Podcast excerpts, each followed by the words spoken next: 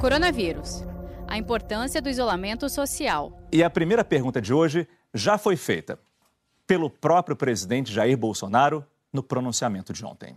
O que se passa no mundo tem mostrado que o grupo de risco é o das pessoas acima dos 60 anos.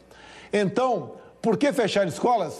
Na verdade, a gente tem que fechar não só a escola, como tudo, comércio, para evitar aglomeração e fazer com que a gente tenha um achatamento da curva do número de casos. Mas especificamente em cima da pergunta do presidente, se a doença atinge com mais gravidade os mais velhos, por que deixar as crianças isoladas também? Na verdade, não é só mais velhos. Os mais velhos, os idosos, são um grupo de maior risco, como são também as pessoas que têm comorbidades como hipertensão, diabetes, doença cardiovascular, neoplasias, pacientes transplantados. Esse é um ponto.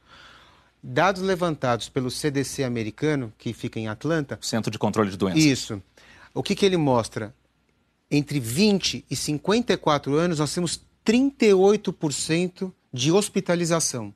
Então, esse é um número que a gente não deixa para trás. Na verdade, pode ser que mate mais, que vai ter maior letalidade no grupo de idosos de comorbidades. Mas isso independe, porque nós estamos vivenciando os nossos hospitais hoje, sobretudo em São Paulo e no Rio de Janeiro, morte, morte de pessoas jovens também, além dos idosos. Eu tenho esse número aqui do, do estudo americano. Uh, o primeiro lugar, em primeiro lugar, vem o grupo das pessoas mais velhas, entre 65 e 74 anos, 23% de hospitalizações.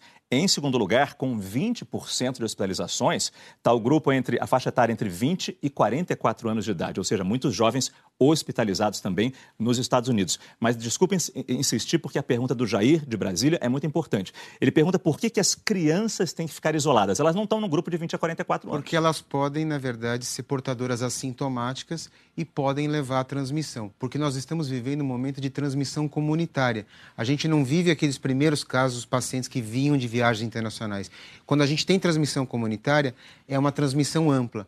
Então, o que a gente falava, que cada paciente transmite para cada três. Nós estamos observando. Veja o número de, de casos que a gente está tendo no Brasil diariamente, está se triplicando esse número de casos e, consequentemente, isso vai levar a um maior número de óbitos lá na frente. Então, Crianças então, praticamente não morrem nessa doença. Praticamente não morrem, mas elas são carreadoras de doença.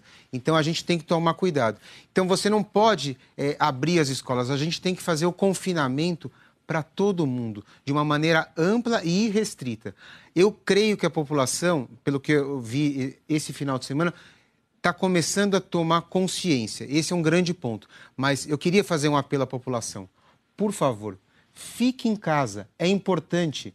Independentemente do que alguém fale, confie nos médicos do Brasil. Nós estamos trabalhando por vocês, acreditem. E nós vamos passar sempre informações verdadeiras. Não acreditem em fake news. Acreditem em nós, por favor. Saiba mais em g1.com.br barra coronavírus.